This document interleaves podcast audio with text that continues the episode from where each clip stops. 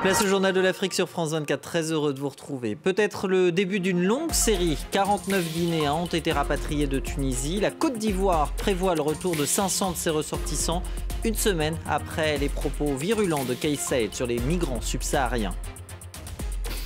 Emmanuel Macron met les points sur les i. Au Gabon, le président français déclare l'ère de la France-Afrique révolue. Place à l'Angola, au Congo et à la RDC. À Kinshasa et à Goma, sa venue est déjà vivement contestée, vous le verrez. Et puis nous irons au Rwanda pour les rencontres internationales du livre francophone, un événement rare dans ce pays où moins de 10% de la population maîtrise le français.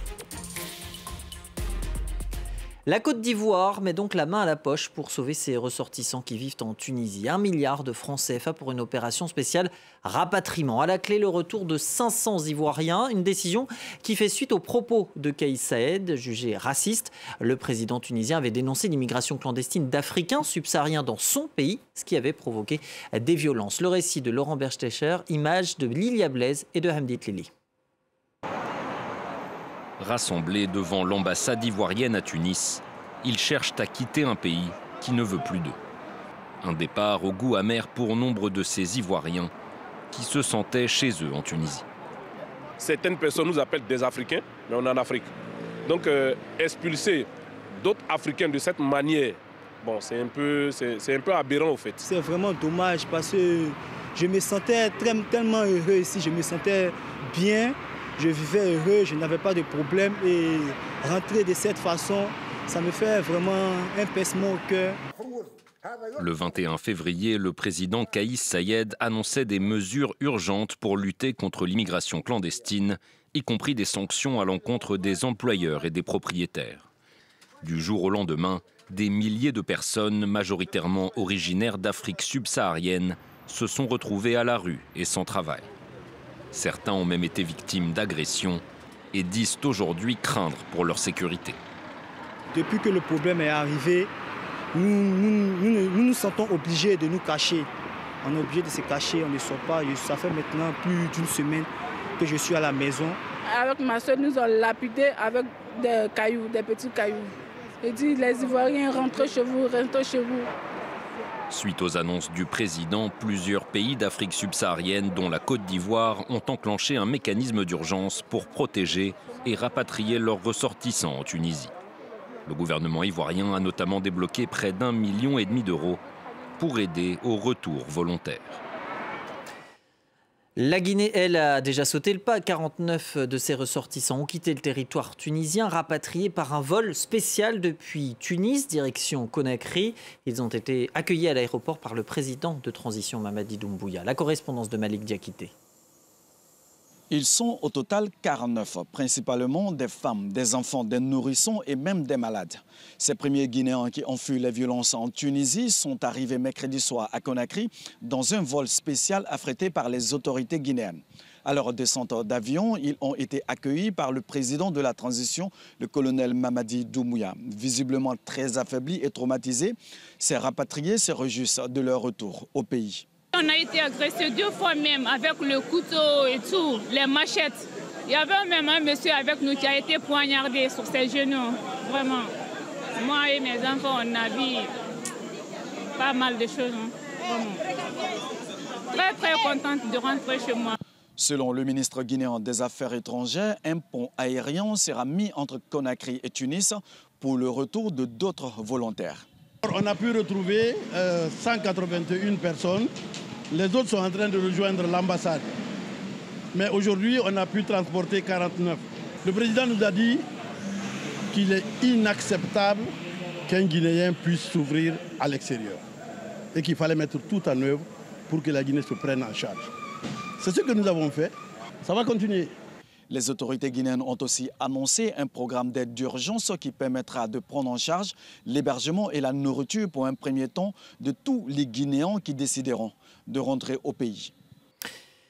Emmanuel Macron est en Angola ce vendredi au programme Rencontre avec son homologue João Lourenço. Il est question d'agriculture et de pétrole. Avant cela, le président français était au Gabon et il l'a assuré, la France-Afrique, c'est fini. Héloïse Mélan. Emmanuel Macron en train d'admirer les arbres centenaires et de goûter aux fruits exotiques, attentif aux explications de son guide, le ministre de l'Environnement gabonais. Le chef de l'État français lance à Libreville un appel pour la préservation des forêts à l'occasion du One Forest Summit, réunion internationale qu'il co-préside avec son homologue gabonais.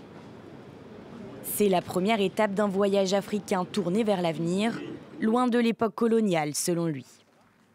Notre histoire commune, ici au Gabon, ne nous le cachons pas, c'est aussi celle de la France-Afrique. Et cet âge de la France-Afrique est bien révolu. Emmanuel Macron entend repartir sur de nouvelles bases sur le continent où l'influence française est très contestée. Ces derniers mois, l'armée française a été obligée de quitter le Mali et le Burkina. Le président affiche désormais une nouvelle stratégie militaire. J'ai décidé d'une stratégie nouvelle pour l'ensemble de nos bases en Afrique. Les besoins sont là, la piraterie maritime s'intensifie, l'orpaillage clandestin se multiplie, les crimes environnementaux liés justement au trafic de stupéfiants dans la région, liés aux mouvements terroristes qu'on connaît par ailleurs dans la région du lac Tchad, sont présents. Accusé par l'opposition gabonaise de soutenir le président Ali Bongo à quelques mois de l'élection présidentielle, Emmanuel Macron s'est défendu de vouloir interférer dans les affaires intérieures d'un pays africain. Au micro de France 24, le Premier ministre gabonais a préféré éviter le sujet. Je pense surtout que la, la, question du climat mérite mieux que ce genre de polémique. Après le Gabon, le chef de l'État se rend en Angola ce jeudi soir. Il terminera son déplacement en République démocratique du Congo, où les habitants ont manifesté mercredi devant l'ambassade française contre sa venue. C'est en effet samedi que le président français se rend à Kinshasa. En attendant, les esprits s'échauffent. Des manifestations ont éclaté dans la capitale de RDC, puis à Goma. La position de la France face au Rwanda, accusé de soutenir le M23, a du mal à passer. Les explications sur place d'Aurélie Bazara-Kibangula sur des images de Justin Kabumba. Une dizaine de jeunes est descendu dans les rues de Goma. Macron assassin, Macron dégage. Voilà les slogans que l'on pouvait entendre. Un drapeau français a aussi été brûlé par les manifestants. Alors cette manifestation à Goma, dans l'est du pays, rappelle celle qui s'est tenue hier à Kinshasa. Des dizaines de jeunes ont tagué l'ambassade de France. Des drapeaux russes étaient également brandis par les manifestants. Alors à l'origine de cette colère, la visite d'Emmanuel Macron à Kinshasa. Le président français est attendu samedi dans la capitale congolaise et il n'est pas le bienvenu pour ces acteurs de la société civile. La France, c'est un pays qui soutient le Rwanda. Or, le Rwanda nous agresse.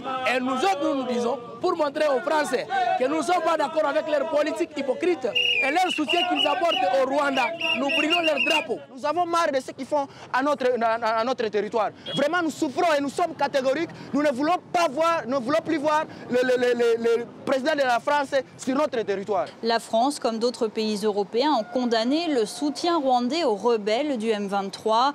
Emmanuel Macron avait rappelé lundi dans son discours que la souveraineté et l'intégrité territoriale de la République démocratique du Congo ne se discutent pas. Le parti présidentiel, l'UDPS, a appelé ses militants à réserver, je cite, un accueil chaleureux à Emmanuel Macron. Mais le ministre de la Communication, Patrick Mouyaya, a précisé que l'opinion congolaise attend tout de même un engagement clair de la France ajoutant, je cite, qu'il n'y a pas de place pour l'ambiguïté. En clair, Kinshasa attend des sanctions contre le Rwanda. Dans l'est du pays, le M23 continue de s'emparer de localités autour de Goma. Un plan de retrait avait pourtant été annoncé par les chefs d'État de la communauté d'Afrique de l'Est. Un retrait des rebelles du M23 qui aurait dû commencer le 28 février. Wanted Washington offre jusqu'à 5 millions de dollars à quiconque pourra aider à l'arrestation de Seka Muzabalouk. L'Ougandais est à la tête des forces démocratiques alliées, une milice affiliée à l'État islamique qui sévit dans l'est de la RDC. Leur place sur le podium ne leur conviennent pas. Atiku Abubakar et Peter Obi contestent les résultats de la présidentielle nigériane. Respectivement, le candidat du PDP est arrivé en deuxième position avec 29% des voix, le travailliste troisième avec 25%, tous deux devancés par Bola Ahmed Tinubu du parti au pouvoir, vainqueur avec 36% des suffrages. Les retards ont alimenté les soupçons de fraude. Le Front de salut tunisien privé de manifestation dimanche, les autorités accusent des membres de la principale coalition de l'opposition de vouloir porter atteinte à la sûreté de l'État. Depuis un mois, de nombreux responsables politiques opposants au président Saïd ont été arrêtés. Dernier en date, Habib Louz et Sadok Chourou, deux cadres d'Enarda. Allez, ouvrons une page littérature à présent avec les rencontres internationales du livre francophone. Ça se passe au Rwanda jusqu'à samedi. L'événement est rare dans ce pays où à peine 10% de la population parle français. Il faut dire que la langue est essentiellement réservée à une élite. Le reportage de Clément Diroma. Fanta Dramé a publié son premier roman lors de la rentrée littéraire de septembre en France. Cette professeure voyage pour la première fois au Rwanda, à la rencontre d'autres écrivains et surtout écrivaines francophones festival fait de la part belle aux autrices, alors que c'est vrai qu'on a généralement souvent mis euh, des, auteurs en avant. Ici, il y a beaucoup d'autrices qui sont plus jeunes, euh, qui apportent sûrement un, regard différent euh, sur ces parcours-là et même sur la littérature, tout simplement. Donc je pense que le thème de l'émigration, de l'exil, du départ, du voyage, eh ben, est très important dans ces rencontres-là. Au cœur de ces rencontres internationales, l'histoire du continent et celle, douloureuse, du pays des mille collines.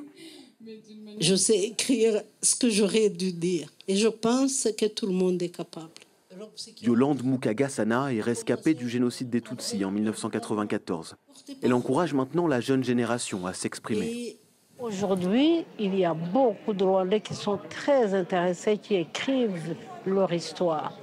Et je soutiens très fort ça, parce que personne ne peut raconter mon histoire plus que moi-même. Si le rapprochement entre Paris et Kigali ces dernières années favorise les échanges culturels et l'apprentissage du français, moins de 10% des Rwandais maîtrisent cette langue selon plusieurs études. Alors l'événement s'efforce de mettre en avant les œuvres francophones. Le fait de ramener les, auteurs qui viennent de Djibouti, euh, d'Algérie, euh, euh, de Guinée, de France, etc. ici, ça permet aux Rwandais de réactiver en fait cet espace de, de conte et de se dire ah mais oui c'est vrai en fait on aime ça est-ce qu'on peut le faire plus souvent donc ces rencontres-ci? Le festival accueille aussi le Sénégalais Mohamed Bougarsar, le premier écrivain d'Afrique subsaharienne à décrocher le prix Goncourt. Voilà, c'est tout pour aujourd'hui. Merci de votre fidélité. Le reste de l'actualité internationale, c'est dans quelques minutes. À demain.